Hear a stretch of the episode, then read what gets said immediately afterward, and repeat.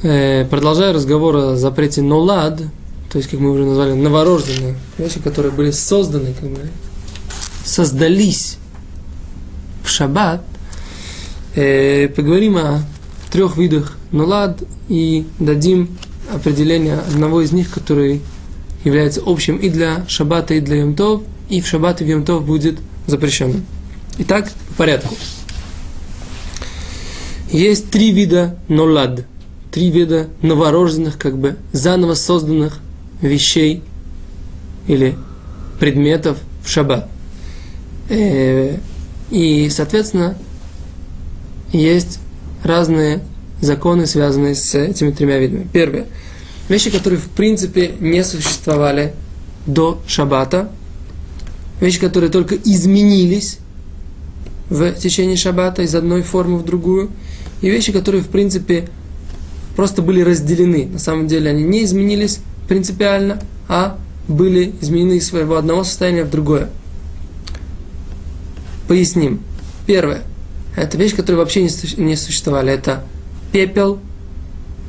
Он был, например, в, до шаббата был дровами, а сейчас стал пеплом. То есть пепла вообще в принципе не было, сейчас он стал и появился. Он был создан в шаббат. Этот пепел, он родился в шаббат.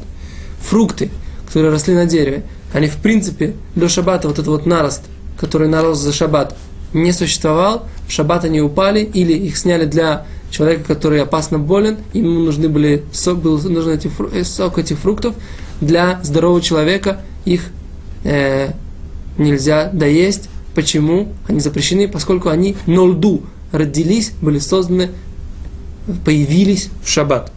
Или, еще пример, березовый сок или вода, которая сконденсировалась в течение шаббата. До шаббата она была паром, вода это не существовала, существовала в другом совершенно агрегатном состоянии, сейчас она заново сконденсировалась в течение шаббата, или это, например, березовый сок или какие-то, как вода, которая образуется на деревьях, пример талмудический. В этой ситуации мы говорим, что называется так называемый нулат гамур, заново появившаяся вещь, полностью в шаббат, и поэтому в такой ситуации она запрещена и в шаббат, и в Йомтов, по мнению всех мудрецов, это запрещено.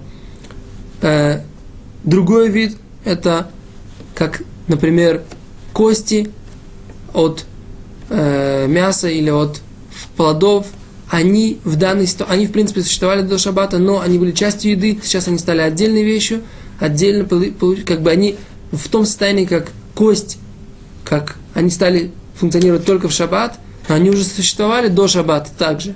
И в этой ситуации это является спором мудрецов – в, как мы уже сказали, в шаббат это разрешено, в Йомтов запрещено. Третий вид – это э, так называемые вещи, которые были, в принципе, сок, который был частью э, плодов. И они, например, потекли в шаббат.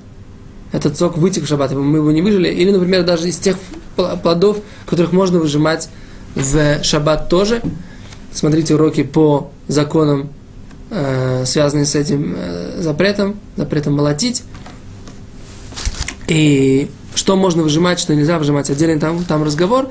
Но вот, предположим, что-то можно выжать в шаббат, нет в этом проблемы шельнулад. Почему? Потому что в этой ситуации, в этой ситуации это было, это было едой, и новая форма здесь, которая появилась, вода, это тоже является едой, тоже является частью, э, частью той функции, которая была и до этого, и она осталась. Итак, мы дали три вида нолад и сказали, что первая запрещена и в шаббат и в Йомтов, вторая в шаббат разрешена, в запрещена, соответственно, только если нет э, мукце. Если в шаббат невозможно это использовать никак, то он является мукце, поскольку этим костям нет никакого использования. Но если есть какое-то использование, то тогда это не является мукце.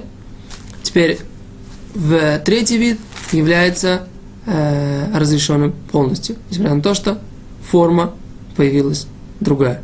Спасибо, до свидания.